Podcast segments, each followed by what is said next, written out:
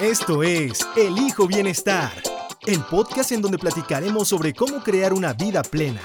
Hablaremos de todo, de salud mental, emocional, espiritual, física, financiera, ambiental, de salud sexual y por supuesto de relaciones humanas. Queremos que este sea tu espacio de reflexión y autoconocimiento. Quédate con Yes Bla Bla y aprende a transformarte en una persona satisfecha y feliz. Elijo Bienestar Podcast.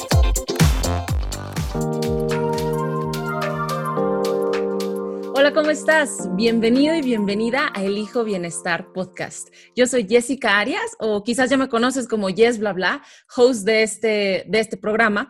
Y fíjate que te quiero agradecer porque pues finalmente estamos ahora haciendo también video, además del audio. Eh, gracias por escucharnos, gracias por estar pendiente de nuestro material.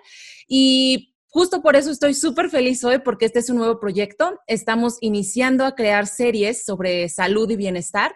Y hoy estamos empezando con un gran, gran tema que consideramos era un buen, un buen comienzo y vamos a hablar justamente sobre el cerebro, sobre salud cerebral.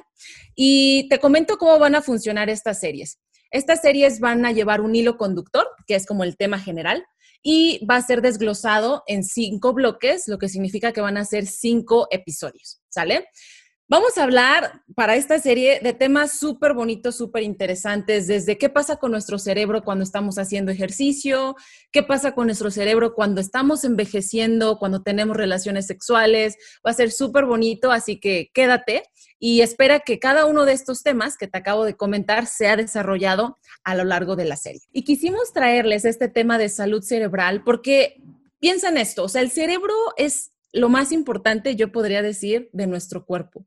El cerebro es lo que le da vida a tus ideas.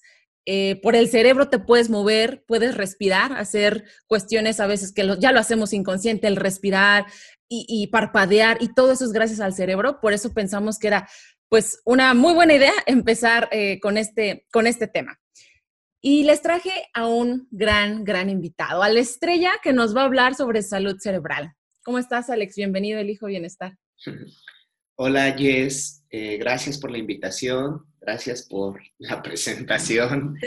Este, pues un gusto estar con ustedes y sobre todo compartir esta información que, finalmente, eh, pues, no se, no hay muchas fuentes o no hay muchos medios en el cual se transmita esta información de una forma sencilla, de una forma en que la gente la utilice, la entienda y que pues pueda aplicarla para su beneficio. Entonces, esa es la idea de, poderlo transmitir a través de, tu espacio.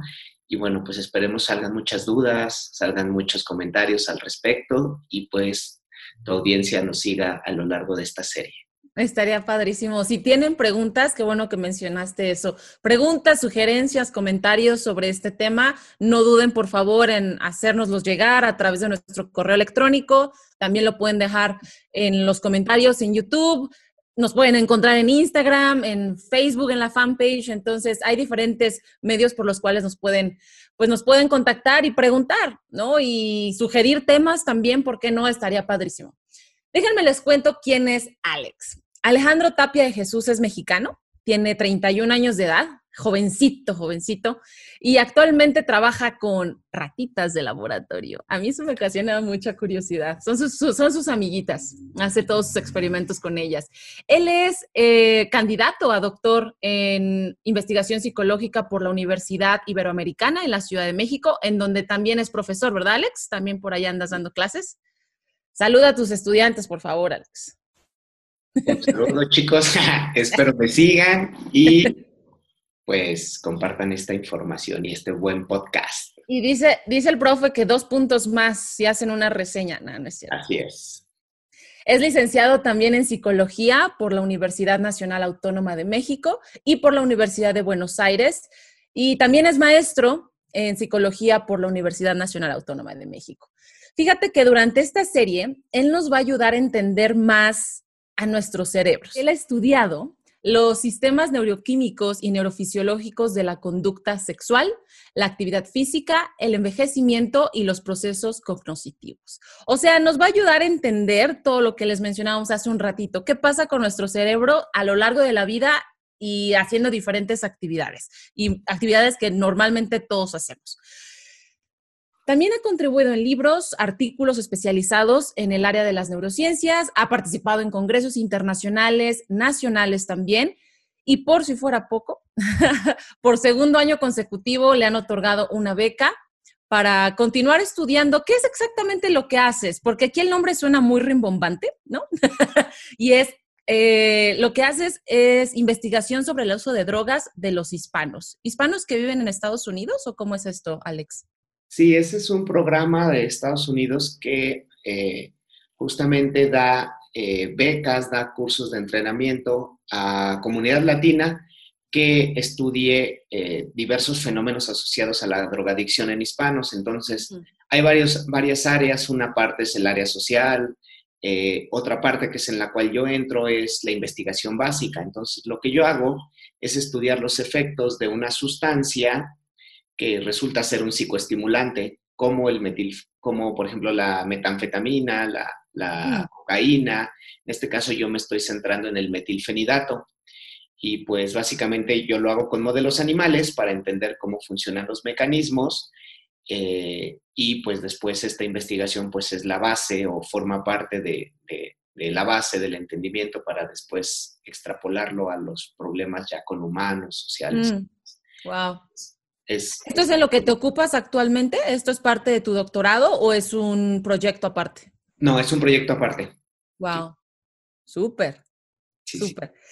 Fíjate, yo tengo aquí un, un dato súper curioso que cuando lo leí por primera vez me saltó muchísimo y es que has sido psicólogo de un campeón de boxeo. ¿What? ¿Qué es eso? ¿Qué onda? ¿Cómo estuvo eso? O sea, ¿cómo es que llegaste a ese punto, Alex? Pues justo eh, pues mi área de especialización son las neurociencias, pero además me apasiona muchísimo el deporte. Mm. Entonces, en algún momento, eh, como que quise juntar esas dos disciplinas y me puse a estudiar psicología del deporte. Entonces hice también un diplomado en la, en la UNAM de psicología del deporte y desarrollé como una propuesta de entrenamiento basado en la neuropsicología pero en este caso para mejorar las habilidades de los deportistas. Y pues eh, tuve la oportunidad de trabajar en el box y eventualmente pues con un campeón mundial de boxeo y, entonces ahí empecé. ¿Y le dabas terapia o tú hacías algún tipo de estudios eh, más enfocado a las neurociencias con él? Pues mi propuesta está en dos niveles. Uno es a nivel psicológico, que sí sería más como una cuestión del manejo de, la situación del deportista, ansiedad, de, mm. más, situaciones. Pero la segunda parte, y que creo que es, muy importante, es la de entrenar sus habilidades cognitivas como su capacidad atencional, su mm. velocidad de reacción, la toma de decisión.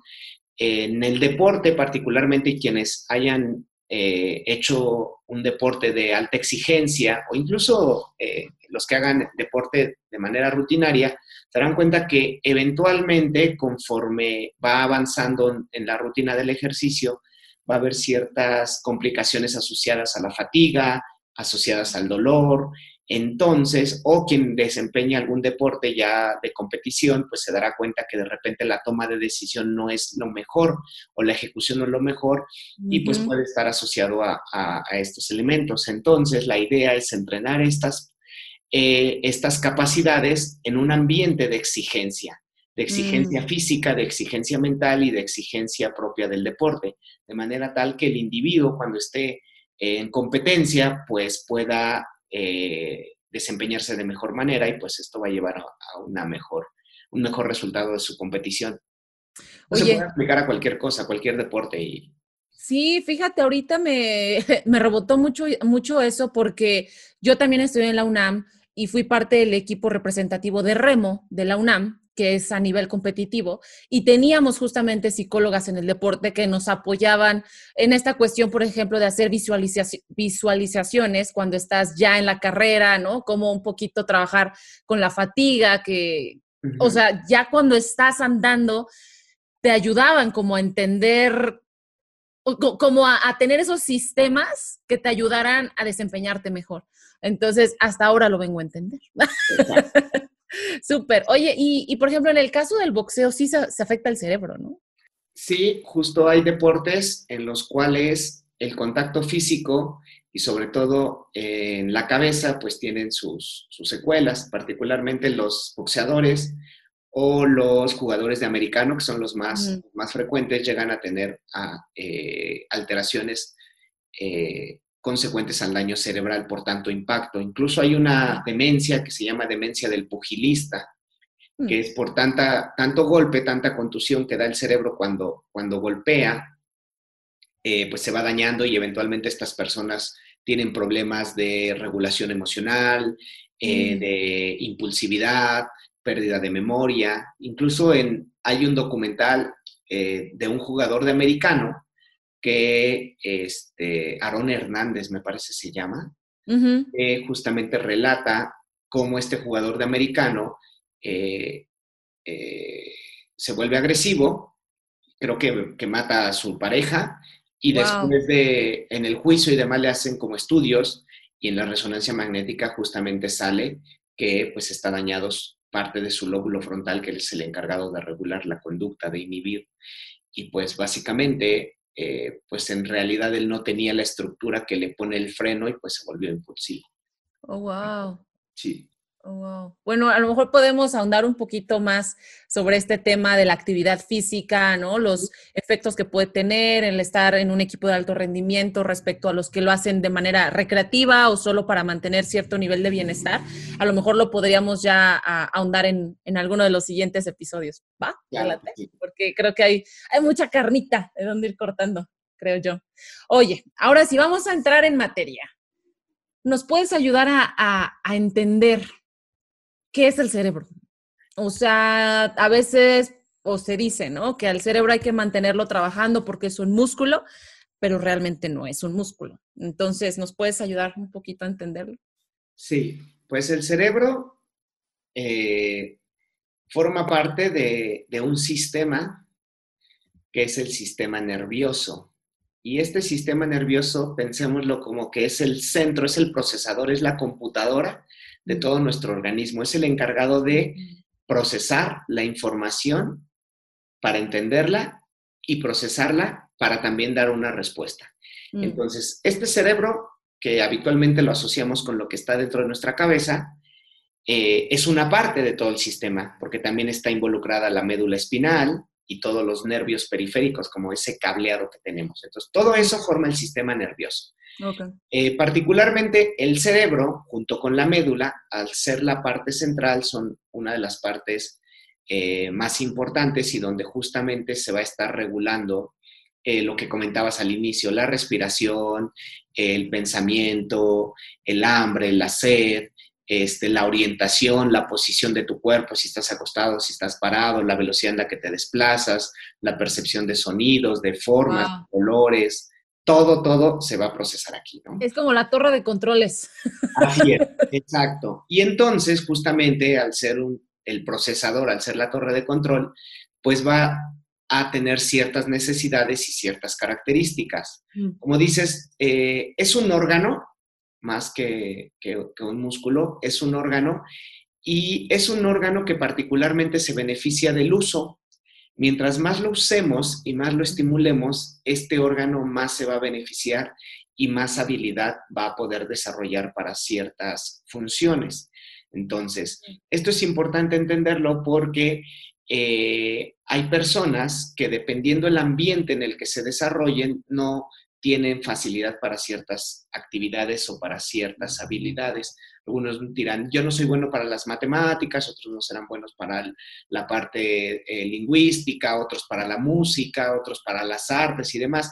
Es decir, cada uno va a tener cierto nivel de facilitación asociado, uno, al contexto, es decir, al, al ambiente en el que se desarrolla, que le va a dar cierto nivel de estimulación.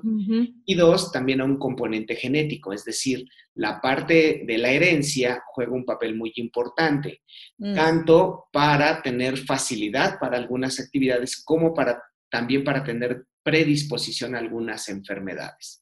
Entonces, hay enfermedades que tienen un componente genético importante. Y también es importante mencionar que hay otros elementos que vamos a ir desarrollando a lo largo de la serie que pueden ser detonantes o no de estos componentes, como qué, como la alimentación, como la actividad física, como el sueño, que es, es sumamente importante, eh, y también como la parte de la estimulación. Entonces, mm. estos elementos que podríamos considerarlos como externos van a estar impactando en que nuestro sistema central, nuestro procesador, tenga un desarrollo adecuado, tenga un funcionamiento adecuado. Y de ahí es donde surge justamente este concepto de salud cerebral. Habitualmente, pues, se, habla de salud mental, ¿no? Incluso la, OMS lo, define y, muchos, eh, muchas asociaciones eh, lo definen y, describen lo que es la salud mental, que particularmente es, es un estado o es eh, un componente que, permite al individuo desarrollarse, potenciar sus habilidades y contribuir con su sociedad. Mm. Eh, sin embargo... ¿Puedo hacerte una pregunta antes de, saltar otro tema? Cuando mencionabas la parte de, recibir estimulación y de usar al cerebro, que es un órgano, ¿no? Lo volvemos a decir, es un órgano, no es un músculo. Ahí está el concepto de plasticidad cerebral conectado. O sea, ¿la plasticidad tiene que ver con la estimulación? Sí, sí, sí. Este órgano durante toda su vida es dinámico. ¿A qué me refiero con dinámico? Es decir, que cambia todo el tiempo, que puede estar cambiando todo el tiempo. A ver, en algunos periodos en mayor medida y en otros periodos en menor medida. Mm. Hay periodos en el desarrollo, particularmente en la infancia, en la adolescencia, que son fundamentales para desarrollar ciertas habilidades. Por ejemplo, el lenguaje. Si no se desarrolla en las edades tempranas, es muy complicado que llegue a un desarrollo óptimo en eh, edades tardías. Entonces, sí hay periodos específicos para desarrollar ciertas habilidades. En ese caso, por ejemplo, pensando en, los papás, ¿no? Nuevos papás o, que tienen hijos pequeñitos, ¿sería una buena opción para ellos acercarlos más a diferentes maneras de desarrollar el lenguaje, ya sea auditivo, ya sea escrito, lectura? O sí sería importante que los expusieran a esos digamos, sí, pues a ese tipo de contenidos o, no? Sí, sí, sí. Mientras un, niño, un infante, mientras más se exponga a ciertas situaciones que estimulen sus sentidos y estimulen sus, sus procesos cognitivos, eh, se va a favorecer más. Entonces, por eso es que para los niños es más fácil aprender dos, tres idiomas que mm. para un adulto que aprendió un, un, idioma y luego tiene que aprender un segundo idioma es más complicado, mientras que para un niño es más sencillo porque el dinamismo de su cerebro, las conexiones que están formando sus neuronas, eh, están a un nivel súper revolucionado, ¿sí? Entonces, y además ese cerebro joven todavía no está especializado ah. eh, al 100%. ¿Sí? ¿Qué quiero decir con esto? Cuando se está desarrollando el cerebro, ciertas áreas se van especializando para ciertas funciones. Mm. Por eso también es muy, es eh, conocido que un accidente que afecte al cerebro en edades tardías o en edades de adulto tiene un pronóstico eh, menos favorable que cuando es en edades tempranas. ¿Por qué? Porque el cerebro está en, un dinamismo increíble. Cuando te refieres a dinamismo es de, velocidad, o sea, que las neuronas o las conexiones van más rápido. No que vayan más rápido, sino dinamismo en en cuanto a la configuración del cerebro. Imagínense que es como una plastil, como una masa mm. de pizza. Cuando todavía no está muy seca, nosotros podemos eh, modificarla a placer, por así decirlo. moldearla. Exacto, moldearla. Si nosotros dejamos pasar tres días, esa masa que va a pasar se va a poner dura. Entonces oh. ya no se va a poder eh, manipular de la misma manera que cuando estaba fresca. Mm. Ah, pensemos al cerebro así. Mientras está fresco, por así decirlo, en edades tempranas, se puede eh, es maleable, tiene mayor capacidad de modificarse. ¿Sí? Mientras que conforme va creciendo el individuo, esa masa, ese cerebro, se va haciendo cada vez más especializado, más rígido, y entonces si un área se daña, es un poco más complicado que se recupere la función de esa, de esa área, ¿sí? Pero no es, no, dependiendo de muchos factores, va a haber un pronóstico diferente, ¿ok? Mientras que cuando eres muy joven, o eres niño incluso, el cerebro puede reajustarse de una manera increíble, tiene un pronóstico aún mejor. Wow, wow. Y entonces la plasticidad cerebral se refiere básicamente a la capacidad de cambio a nivel estructural, es decir, que el cerebro puede crear nuevas neuronas, cambiar su estructura por sí mismo. Y dos, a nivel funcional, ¿qué quiere decir? Que el cerebro puede readaptar sus funciones para eh, ser eficiente o para poder responder adecuadamente a las demandas del contexto. ¿Y cómo se desarrolla el cerebro, Alex? O sea, desde que nacemos y cómo va evolución, o sea, podemos decir que va creciendo, va evolucionando, o, o, cuál es más o menos su proceso. O sea, si tú me dijeras, empiezas con, no sé, o sea, ¿de qué tamaño es el cerebro cuando nacemos, por ejemplo? Bueno, ¿de qué tamaño? Este, no, no tengo como el dato preciso, un cerebro adulto pesa entre 1200 y 1500 gramos, más o menos. ¿Sí? Entonces... Está ligero, este ¿no? Para todo lo que carga, wow. Exacto, sí. Wow. La característica principal del cerebro, más que por sus dimensiones, de hecho esa fue una teoría bastante antigua, que asociaban el tamaño de la cabeza con la inteligencia. Entonces te, andaban, midiendo la circunferencia de tu cabeza y mientras más cabezón creían que eras más inteligente, ¿no? Después, pues se descartó eso. ¿Por qué? Porque se entendió que el cerebro, eh, su unidad funcional o su unidad eh, más pequeñita es la neurona, que es una célula, pero es una célula especial. Esa célula especial tiene la característica de procesar información y unirse con otras, con otras neuronas de manera tal que va a formar una red muy amplia. Cada neurona tiene la capacidad de eh, formar conexiones de entre mil y diez mil conexiones. Y si nosotros, imagínate, tenemos en aproximadamente 100 mil millones de neuronas, y esto lo multiplicamos por 10 mil, imagínate la cantidad de conexiones que puede hacer. Eh, que se pueden formar dentro del cerebro. Entonces, ¿cómo podremos explicar esto? Vamos a poner a cinco genios, así de la historia, puedes poner a, no sé, a Miguel Ángel, a Einstein, a Newton, eh, ¿qué otro genio? A, este, a Picasso y eh, a Marie Curie, ¿no? Vamos a poner a estos cinco genios en un, en un cuarto. Pero vamos a suponer que tú les tapas la boca. Mm. Básicamente, los cinco genios tienen una cantidad de conocimiento y de diferentes disciplinas increíble.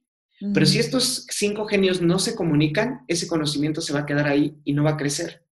No se va a desarrollar ni, ni, ni va a tener otro nivel de complejidad. ¿Qué va a pasar si tú les pides que interactúen? Después de una hora regresas y Marie Curie ya va a saber de arte y, y Einstein ya va a saber este, de de otras cosas. Es decir, cuando se comunican y se conectan estos cinco mm. genios, el conocimiento que tiene cada uno se va a potenciar y además van a crear nuevo conocimiento. Lo mismo ocurre con nuestras neuronas. Si no se conectan, podrán tener mucha información, pero esa información ahí se va a quedar. Mientras que cuando éstas se conectan, empiezan a formar redes que van a dar mayor capacidad al individuo. ¿Y cuáles son, perdón, discúlpame, ahorita me, generó mucha curiosidad saber cómo o qué es lo que interviene o interfiere de manera negativa en estas conexiones? Ok. Este, ¿Qué va a afectar las conexiones? Básicamente los hábitos. Mm. ¿Sí? Fíjate, pensé, lo primero que me vino a la mente cuando yo ahorita estaba pensando, dije, ¿será el alcohol una de ellas? Pues sí, hay muchas sustancias. En general, cualquier sustancia va a estar modificando o va a estar dando elementos al organismo para funcionar. Entonces, el alcohol particularmente depende de la dosis, sus efectos. Se sabe que, por ejemplo, una copa de vino tinto es recomendable por sus efectos antioxidantes. El alcohol es un ansiolítico en bajas dosis, por ejemplo, ¿no? Entonces, pero cuando es un consumo de altas dosis y crónico, puede derivar en, un, en daños al, al cerebro. Tanto así que hay una demencia que se llama demencia de Korsakoff, que básicamente es por intoxicación crónica al alcohol, que lo que hace es dañar unas neuronas, particularmente del hipocampo, que es una estructura que se encarga de la memoria y entonces por eso se genera un proceso demencial donde las personas particularmente mm. pierden la memoria asociada al alcoholismo.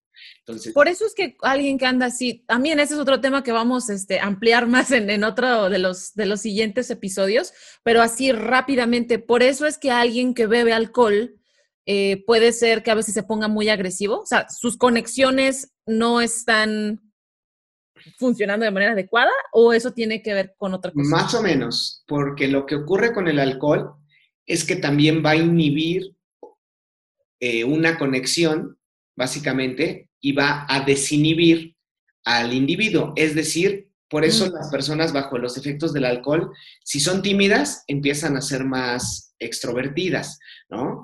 Eventualmente se pueden volver agresivas y demás. ¿Por qué? Porque el alcohol también desinhibe ya en un nivel de intoxicación importante. Mm. Incluso la coordinación se ve afectada, ya no, no coordinas o la consolidación de la información. Por eso es que después de una tremenda borrachera no te acuerdas qué pasó el día anterior, ¿no? Estas lagunas. ¿Por qué? Porque justamente el exceso de alcohol inhibe la transmisión adecuada, pero hay varios niveles y hay varios procesos durante la intoxicación de alcohol.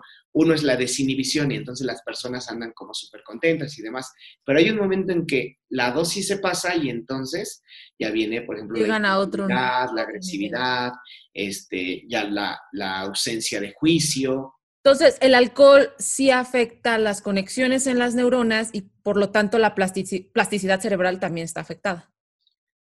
Eh, pues depende cuánto tiempo tomes alcohol. Ok, o sea, si lo mantienes a largo, a largo plazo. así es. Sí, sí. este, esta capacidad de plasticidad cerebral no es como inmediata, es un proceso. Ok. Por ejemplo, si tú ahorita te empiezas a exponer a aprender un idioma, tu cerebro inmediatamente dice, esto no lo conocía, entonces empieza a echar a andar mecanismos para poderse adaptar a esa demanda. ¿Cuál sería? Hablar un nuevo idioma. Pero si tú nada más estás estudiando este nuevo idioma dos días, pues el mm. cerebro solo va a intentar adaptarse en esos dos días. Si después vuelves igual, a decir, ah, pues ya no hay necesidad de que aprenda. Entonces, las nuevas conexiones que empezaron a formarse ya no son necesarias. Y el cerebro va pues ya no tengo que alimentar estas conexiones y entonces, ¿para qué gasto energía si es algo que ya no ocupo? Y lo va a dejar este, perder. Entonces, el cerebro por eso es dinámico. Tanto puede eh, adquirir, crecer o, bueno, desarrollarse como puede perder y no desarrollarse. Es decir, por eso es que siempre... O sea, es eficiente, ¿no? Si al cerebro no... si no lo estás usando, pues ¿para qué sigo poniendo más energía en donde no está dando frutos? Exacto, exacto. Wow. Justo wow.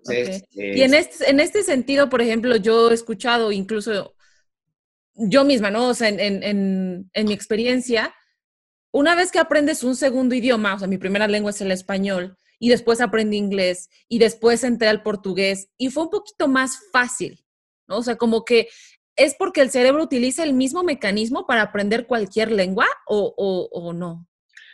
Pues uno, ya está como facilitado el, el, mecanismo para aprender una segunda lengua, pero también depende. Por ejemplo, el, portugués es un idioma relativamente sencillo porque pues también forma parte de las lenguas romances y tiene muchos componentes similares con el español. De hecho, yo con unos amigos brasileños bromeaba y les decía que el, el portugués era un español mal hablado, ¿no? También, este, poco, eh, eh, ¿no? ¿Sabes? Como, eh, como que parecería que, que hablaran mal, ¿no? Entonces, pero básicamente, pues, alguien que no hable muy bien portugués puede entender de alguna manera por las similitudes, pero sí ya hay una facilitación porque tú ya estuviste expuesta a modificar una red específica encargada del lenguaje, de la producción y de la comprensión del lenguaje, de una lengua, y tú ya la la tuviste que modificar para que esa red también estuviera apoyando en, con otro código, básicamente. ¿no? el inglés es otro código, el portugués es otro código, pero al final es un lenguaje, o sea, el lenguaje es un proceso. Claro. Pero tiene diferentes códigos. Es, ahora le pongo código de español, ahora le pongo código de inglés, ahora le pongo de portugués, ahora de francés. Ok, ok. Ok, súper. Oye, ahora vamos a, retomar un, poco la parte ya de lo que es la salud cerebral, ¿no? Que ya estábamos mencionando, eh, pues cómo podemos ayudarle a nuestro cerebro, ¿no? A, generar más conexiones eh, en cuanto a las neuronas. ¿Cuáles son las diferencias entre salud cerebral y salud mental? Supongo no se puede usar de manera indiscriminada los conceptos, ¿o sí? Mm, no, habitualmente se habla de salud mental porque justamente esto va a englobar toda la expresión de eh, el componente, por ejemplo, psicológico, psíquico y cerebral del individuo. ¿A qué me refiero con la expresión? Por ejemplo, tus pensamientos. Si tus pensamientos son adecuados a, las circunstancias, al contexto, tu conducta es adecuada al contexto y también eh, tu comprensión o tu interacción con el contexto es adecuada, entonces hablamos de que hay una salud mental. ¿Por qué? Porque tus pensamientos son adecuados, lo cual te permite tener una conducta guiada adecuada y lo cual te permite interactuar de manera eficiente con el contexto. O sea, que no es como que sales y empiezas a matar a la gente, que digo, sí hay personas que lo hacen y entonces esa es una señal de que no tienen salud mental. Así es, pero imagínate que tú estás en un campo de guerra Obviamente ahí si tú sales a matar, no va a estar mal visto. Claro. Al contrario, si tú sales a saludar a tu, a tu rival, dirían, esta persona no tiene salud mental. Entonces, si te das cuenta cómo es dependiendo del contexto. Del contexto. Sí, entonces, lo mismo, si tú vas a la playa y te metes, este, como... En eh, pants. Un vestido, ajá, exacto, te van a ver como raro. Pero si tú sales en bikini aquí a la Ciudad de México, pues también te van a ver raro, ¿sí? Claro. Entonces, ¿de qué depende? Del contexto. Entonces, una mm, persona que puede interactuar de manera adecuada con el contexto, ¿y qué es esto de interactuar de manera adecuada? Pues que pueda desempeñarse cumpliendo, satisfaciendo sus necesidades, contribuyendo a, su medio ambiente y también potenciando su capacidad. Mm. Eso es a lo que se le conoce como salud mental. Sin embargo, para que esto pueda ocurrir, necesitamos que la maquinaria que permite el procesamiento de todo esto esté bien, es decir, que nuestro cerebro esté bien. Y entonces por eso es que eh, este término de salud cerebral se enfoca en qué actividades, qué hábitos, qué conductas podrían contribuir a que nuestro cerebro esté en las mejores condiciones. ¿Para qué? Para que justamente podamos interactuar y desempeñarnos de manera adecuada. ¿sí? En nuestro... Entonces son conceptos que están conectados, o sea, no es como que puedas decir quién va primero, el huevo o la gallina, ¿no? ¿Quién es? ¿Primero es salud cerebral o primero es salud mental? Sino es más bien, van de la mano, ¿no? Así es.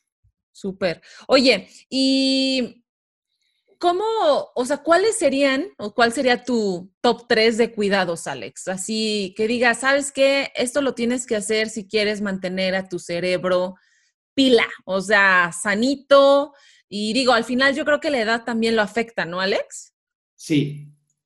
Pero si yo digo, bueno, voy a envejecer, como sea, todos vamos a envejecer, pero ¿cómo puedo eh, yo ayudarme a, tener mayor, mayor salud en este sentido? Bueno, eh, sí, hay muchos elementos o factores que afectan al cerebro. Y cuando digo afectan, no necesariamente implica de manera negativa, de manera disfuncional. ¿sí? El decir afectan es simplemente que tiene un efecto sobre el cerebro. Claro. Y entonces, si tú aprendes un idioma, va a tener un efecto sobre el cerebro benéfico. Si tú te alcoholizas, va a tener un efecto sobre el cerebro nocivo, ¿sí? Pero siempre va a afectar. Entonces, cuando hablemos de afectar, para la audiencia, no se malentienda como, ay, se me va a afectar el cerebro, es negativo. No. Todo es malo.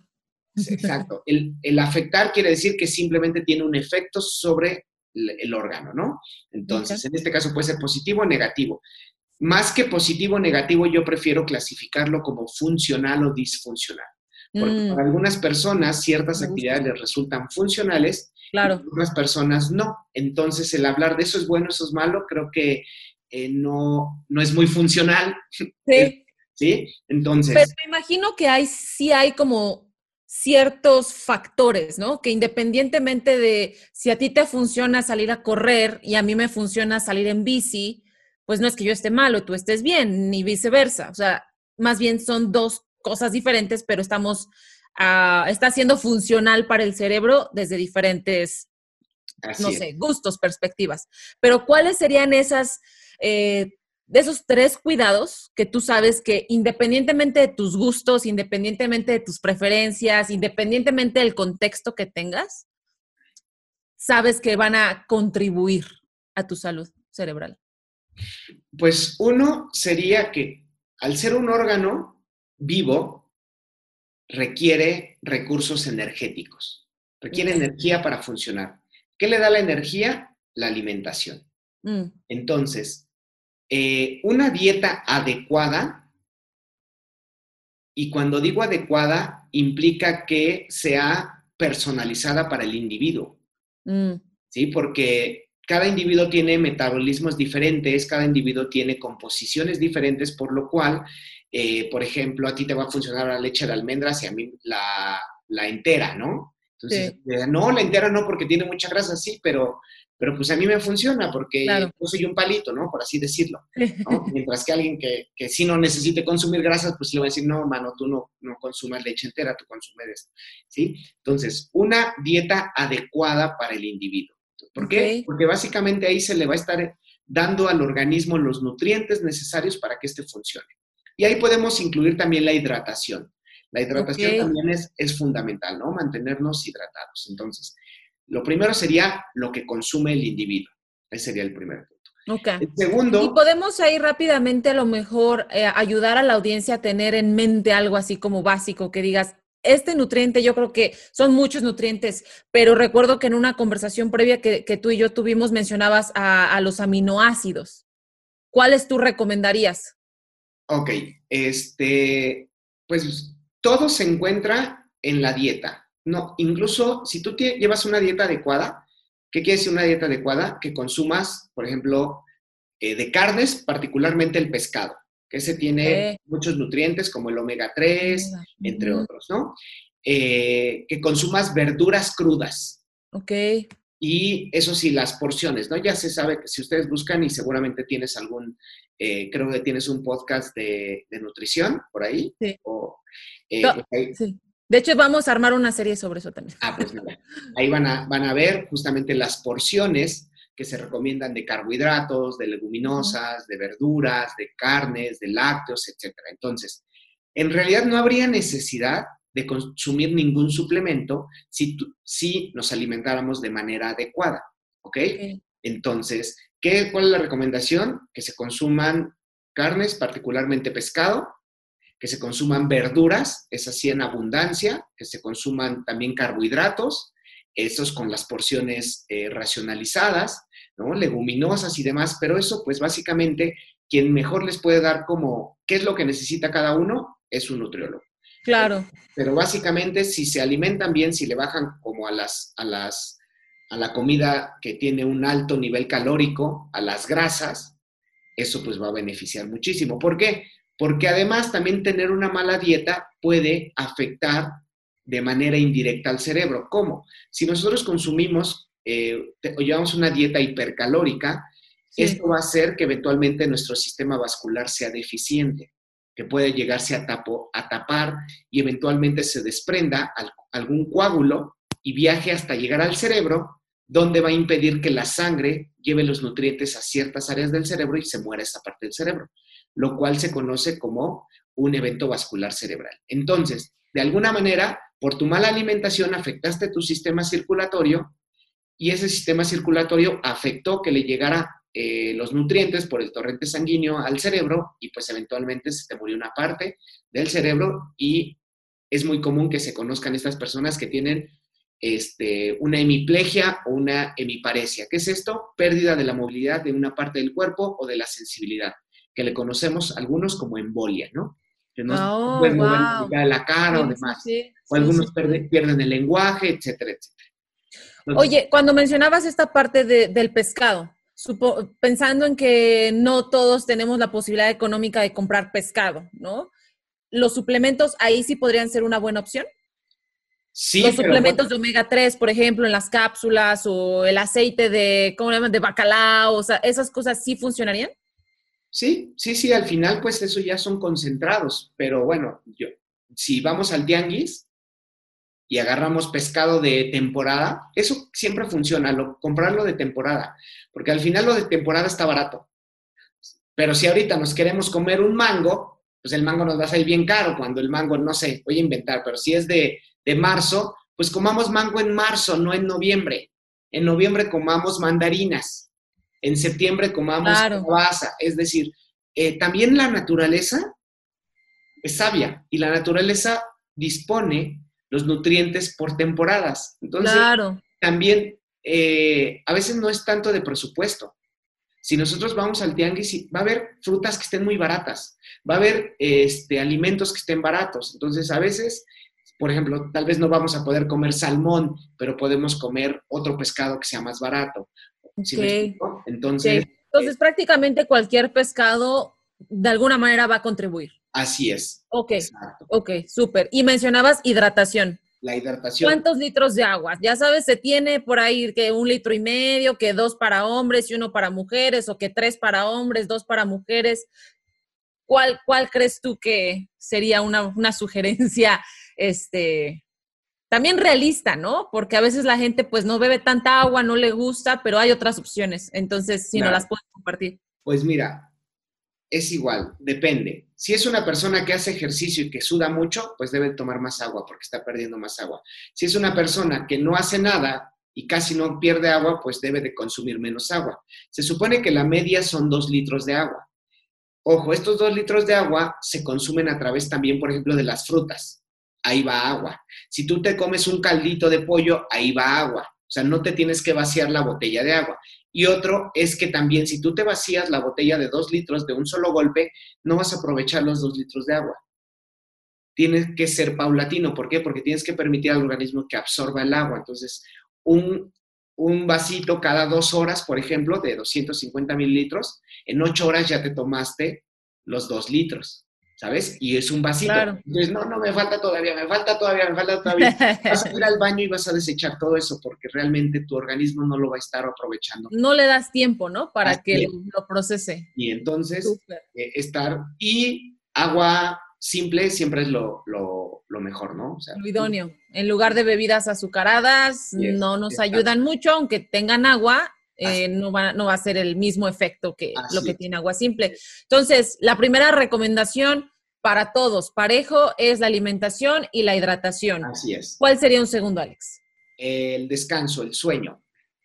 Entonces, ¿por qué? Porque en el sueño eh, tiene dos fases importantes. Una es de restauración de todos los sistemas y otra es de procesamiento de información. Entonces, durante el sueño se consolidan mucha información, muchos aprendizajes, pero también se predispone al, al organismo, se, se restaura el organismo para el siguiente día poder otra vez enfrentar la carga de información, la demanda del ambiente y que podamos funcionar.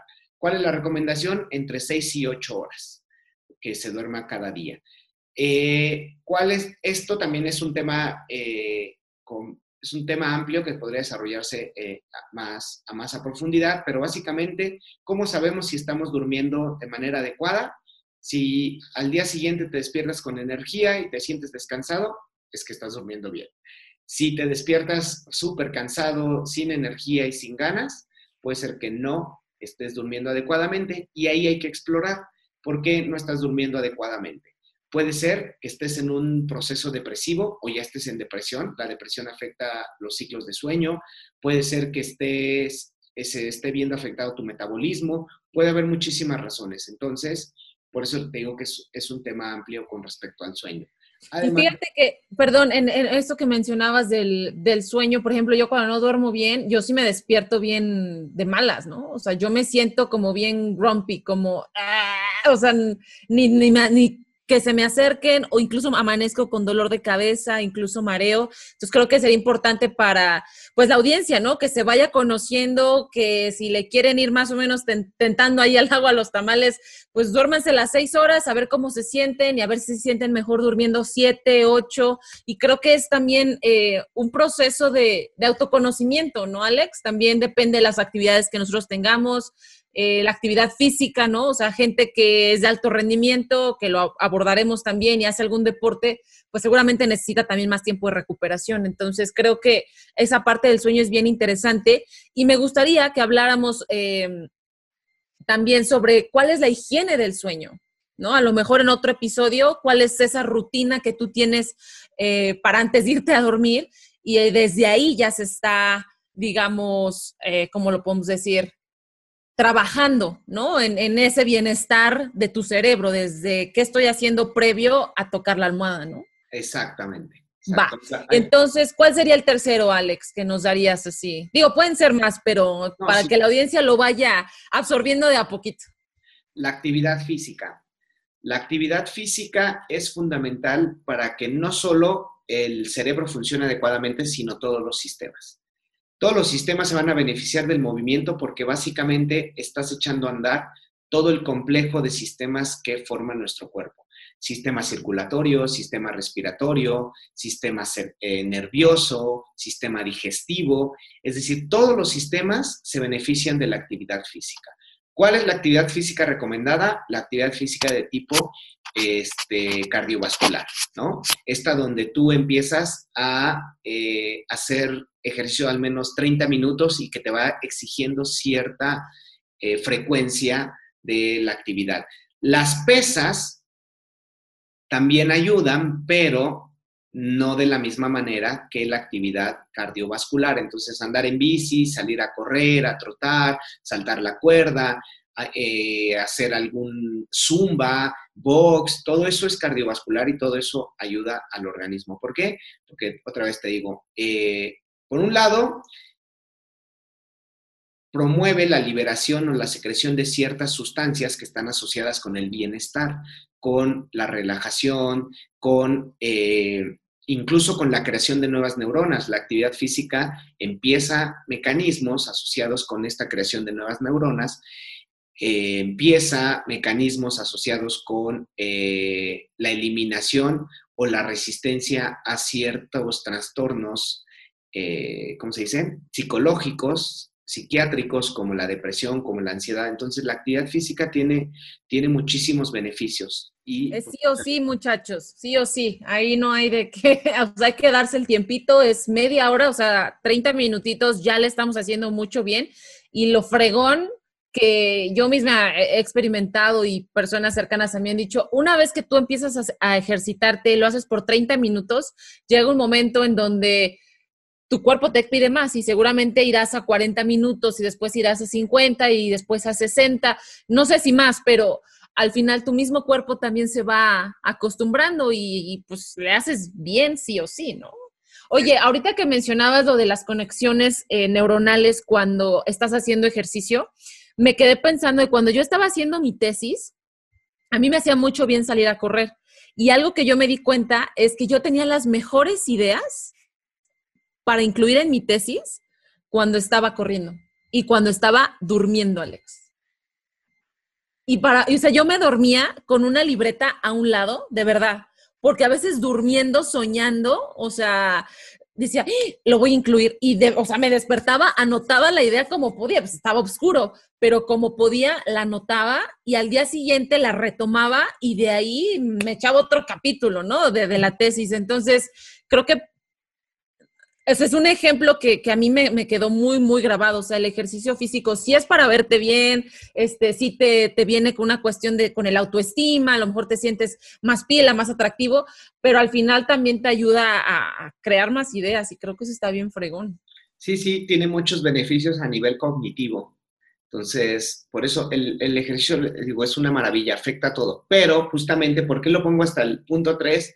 Porque no vas a poder desplegar una conducta, eh, una actividad física si uno, no estás bien alimentado, no tienes los recursos energéticos para hacerlo, dos, no estás bien descansado. ¿Por qué? Porque tu sistema no está preparado para desempeñar tal carga eh, energética, ¿no? Entonces, por eso es que va hasta el nivel 3. Sin embargo, pues todos son de un, un importante impacto. Entonces. Súper, Alex. ¿Y hay alguna otra recomendación que quieras agregar o por ahora nos quedamos con esas tres y ya a lo largo de la serie vamos agregando más? Tú dime. Pues las podemos ir desarrollando a lo largo de la serie, pero la estimulación es fundamental. ¿Qué es esto de la estimulación? Básicamente mantenernos aprendiendo cada día. Aprendiendo no requiere o no implica que tengamos que estudiar, que leer un libro, porque le van a decir, ay, no, qué flojera, yo ya estudié, ya no. No, no, no. Aprender implica simplemente adoptar nuevas conductas o modificar conductas previas. Por ejemplo, si estamos acostumbrados a cocinar siempre un mismo platillo, ahora hagamos uno diferente. Si estamos acostumbrados a bailar siempre de la misma forma o a solo bailar, por ejemplo, salsa, ahora aprendamos a bailar rock and roll. ¿sí? Si estoy acostumbrado a siempre leer eh, novelas, ahora leeré poesía. Si estoy acostumbrado a siempre el mismo videojuego, ahora cambiaré de videojuego. Si estoy acostumbrado a jugar siempre fútbol, ahora otro deporte. Es decir, un nuevo aprendizaje siempre va a ser, eh, siempre va, a estimular al cerebro. Y ahora que mencionas eso de, de aprender, por ejemplo, si tú eres diestro, ¿no? Y siempre utilizas tu lado derecho más, de pronto ponerte a usar tu lado izquierdo más, también sería una manera, ¿no? De empezar a los dientes, comer con la mano izquierda. Bueno, si eres diestro, usar la, otra mano para lavarte los dientes. Si lo intentan, en verdad, al inicio como que hasta te duele el brazo y te cansas. Pero si poquito a poquito vas a empezar a tener mayor, mayor habilidad. Entonces, sí, justamente eso, eso ayuda muchísimo. Yo de pronto lo hago cuando estoy barriendo, o sea, yo soy diestra, ¿no? Entonces me pongo a barrer y después digo, ya, y te cansas, ¿no? Dije, bueno, a ver, voy a intentar del otro lado. Y si va más lento uno, no es tan, tan acertado los movimientos, pero, pero es hasta divertido, o sea, cuando uno le agarra como el gustito de, hacerlo de manera diferente también, también está padre. Ok, Alex, ya estamos a punto de terminar este episodio y cuéntame si la rápidamente, yo sé que tú das terapia también, y la terapia psicológica también es una manera de tener salud cerebral. Sí, por supuesto. La terapia psicológica y neuropsicológica son diferentes. Mm. La terapia psicológica está más enfocada a los elementos psicológicos del individuo, asociados, por ejemplo, a, se le conoce, por ejemplo, a crisis vitales, es decir, a cambios en la rutina de la vida de una persona, de cambiar de trabajo, de cambiar de pareja, tener una pareja, tener hijos, mudarte, casarte, eh, terminar eh, eh, un grado académico y ahora pensar o planificar en tu proyecto, eh, cuestiones asociadas a alteraciones del estado de ánimo y demás, ¿no? Wow. El tema, bueno, y la parte neuropsicológica estaría asociado a saber cómo están tus procesos cognitivos. ¿Qué son los procesos cognitivos? La memoria, la atención, el lenguaje, la percepción, eh, la planeación, estrategia, entre otros. Es decir, por un lado hay que ver cómo está como mi mente, mi psique, y por otro lado hay que ver cómo está funcionando mi cognición.